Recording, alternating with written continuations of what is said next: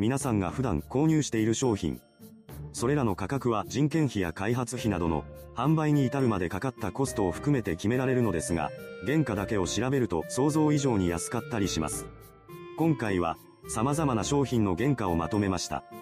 ただ、これは商品の製造会社によって異なるので、この動画で紹介されているのはあくまで平均的なものの目安として考えてください。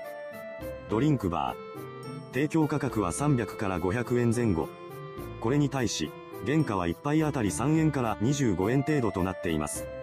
ドリンクの中でも特に原価が安いのが炭酸系で、3から5円。逆に高いのが野菜ジュースや果汁100%ジュース。もしくは実際にその場でコーヒー豆から作っているコーヒーにガムシロップやミルクを入れると15円から25円と高めの原価になります。その場でコーヒー豆から作っていないタイプのコーヒーやユーロン茶などのお茶系のものは10から15円と少し高めです。ただ、お店側のドリンクバー制度の利点は何と言っても人件費がかからないという点なので、店側からすれば原価以上に飲まれない限りは利益が出るということになります。焼肉食べ放題。提供価格は2000円前後ですが、原価は約500円となっています。某焼肉食べ放題店の1人当たりの原価計算は約500円。それでいて90分間で1980円なので差額は1480円。また、食べ放題のお店は人件費の節約、工程のマニュアル化などで経費を最大限抑えています。ファミレスのハンバーグ。販売価格は500円から1000円程度なのに対し、原価は約25円から35円です。かなり利益率が高いように見えますが、焼肉の食べ放題などとは違い、店が料理や解凍などをしてから提供しないといけないため、その分人件費がかさみ、実際にはそれほど大きな利益は出ないというのが現状です。焼き鳥。販売価格は100円ほどなのに対し、原価は約30円ほどとなっています。国産、外国産によって原価は変わってきますが、大体低価格の店のものは外国産となっており、鶏肉代が30円ほど、串代が0.5円程度となってます。牛丼。販売価格は280円と300円を切っている低価格状態ですが、原価は100円程度となっています。値下げ競争が行われている牛丼チェーン。値下げ前の400円で販売していた頃でもこの原価はあまり変わらず、その分値下げすると客1人当たりの利益も少なくなってしまうのですが、それ以上に売り上げが伸びることで、今のような低価格化が可能となっています。しかし、その分人件費を抑えないといけないため、少人数でお店を回していることが多く、牛丼屋のバイトはブラックだという声も多く耳にします。蕎麦、販売価格は1杯200円からですが、原価は約120円からとなっています。内訳としては、麺の原価が約70円、つゆとネギ代が約30円、光熱費が約20円です。これ以外にも家賃や人件費などがかかっているので、実は、蕎麦は店への利益がほとんどないサービス商品なのです。そのため、トッピングやサイドメニューの天ぷら、いなり寿司などで儲けを補っています。ラーメン。販売価格は600円前後ですが、原価は約200円から300円となっています。原価の内訳としては、麺が60円で、あとはタレの価格。種類によっては、スープの値段が変わってきます。一番高いスープが豚骨ラーメン。スープだけで1杯150から180円。具の原価が一番高いのがチャーシューで、チャーシュー麺は一見高値で提供されているように見えますが、店側からすると利益が少ないのが実態です。ハンバーガー店のハンバーガー。販売価格は100円ほどですが、原価は約60円から80円となっています。サイドメニューであるドリンクやポテトなどと比べると、ハンバーガーが一番利益が少ない商品です。そうしたことから、店舗側はセットを作ることでお得感を出しつつ、利益率を上げるようにしています。また、仮にセットを頼まないとしても、値段が高めのバーガーや、ポテトやナゲットなどのサイドメニューを頼まれない限り、原価の他に人件費などがかかっているので、ほとんど儲けが出ないことになってしまいます。ハンバーガー店のポテト。販売価格が240円程度なのに対し、原価は約15円となっています。ハンバーガーチェーンにおいて、ポテトの利益率はドリンクに次いでとても高くなっています。店員さんがセット注文を進めてくる理由はこのためです。もちろん、レジ打ちのバイトが自主的に利益を上げようとしているのではなく、そういうマニュアルができています。ショートケーキ。販売価格が300円程度なのに対し、原価は15円から30円となっています。クリスマスのデコレーションケーキで、販売価格が3000円ほどですが、なんとあのサイズになっても原価は200円以下。このように、値下げしても十分に利益が出る値段設定なので、クリスマスケーキはクリスマスが終わった次の日に安くして売られているのです。コーヒー。販売価格が300円から600円なのに対し、原価は約30円から60円です。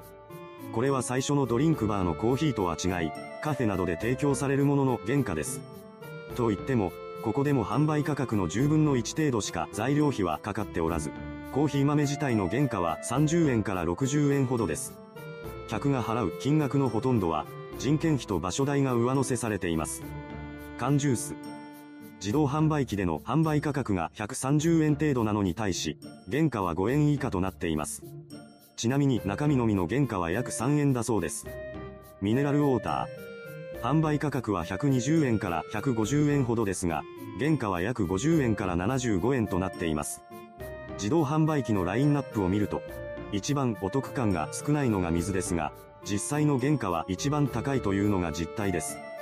販売価格の5割程度が原価になっています。内訳としては、ろ過、殺菌、ペットボトルへの注入に20円から40円、ペットボトルと包装に30円前後だそうです。コンビニなどで売られている 500ml のペットボトルが120円であれば、半額の60円が原価となります。タバコ。販売価格は1箱400円から500円ほどですが、原価は約90円となっています。平均的な440円のタバコで見た場合、消費税以外にもかかる税金を含めた税金総額が230円なので、本体価格が210円となり、販売した店舗に入るお金は販売価格の10%で44円なので、JT には166円入る計算になります。平均して儲けの50%ほどの金額が製造にもかかるので、原価は88円前後となっていると予想されます。CD 販売価格は1000円から3000円ほどですが、製造原価は約30円です。CD にも、シングルやアルバムなど種類がありますし、それによって値段も倍かそれ以上の差があります。しかし実際のところ、何曲入れても製造原価はほとんど変わりません。そのため、お金のないアマチュアバンドなどは、ほとんどアルバムしか作りません。歯ブラシ。販売価格は100円前後ですが、原価は約1円です。薬局やスーパーなどでは100円以下で売られることがほとんどですが、なんと原価は100分の1の1円です。ビニール傘。販売価格が100円から300円程度なのに対し、原価は10円となっています。この原価になっているビニール傘は中国産で、輸送等の費用込みで約10円だそうです。募金の羽。原価1.6円。赤い羽、緑の羽等々ありますが、羽1個の原価は1.6円だそうです。1円の募金だと赤字になってしまうので、羽をもらう場合は最低でも2円以上を募金するようにしましょう。スーツ。販売価格は3万円から4万円ほどですが、原価は約3000円となっています。ただし、襟内部の真珠に固めのいい素材を使ったり、タイピングという技術で縫製されている商品はこれよりは若干製造原価が上がります。ワイシャツ。販売価格は4000円前後ですが、原価は約800円です。最近は材料が高騰していることにより、原価はブレますが、販売価格の大体5分の1程度になります。口紅。販売価格はピンキリで、今回は3000円と仮定しますが、製造原価は20円ほどとなっています。化粧品という商品は高くて当たり前、安いと粗悪品というイメージを、化粧品会社は長年頑張って消費者に植え付けてきたようです。そのため消費者は何の疑問も持たずにあの値段で購入しています。美白クリーム。これも値段はピンキリで、今回は2500円と仮定しますが、製造原価は25円ほどとなっています。先ほどの化粧品の原価を見てもわかる通り、化粧品は全体的に原価が安いです。では、それ以外が全て化粧品会社の収入になっているのかというと、そうではありません。原価が安い分、広告にお金をかけています。中身は同じものでも名前やパッケージを変えて販売することもあるそうです。一軒家。全国で建てられている注文住宅の平均的な建築費用は約3308万円となっていますが、製造原価は約1200万円です。差額にして2108万円となっています。特別な材料でも使わない限り、基本はこのくらいの価格だそうです。ちなみに、新築の価格は、人が住んだその日から2割程度下がります。いかがでしたでしょうか？原価以外のお金がかかっていると分かっていても、こうして数字で見てしまうとなんだか損している気分になりますね。それではご視聴ありがとうございました。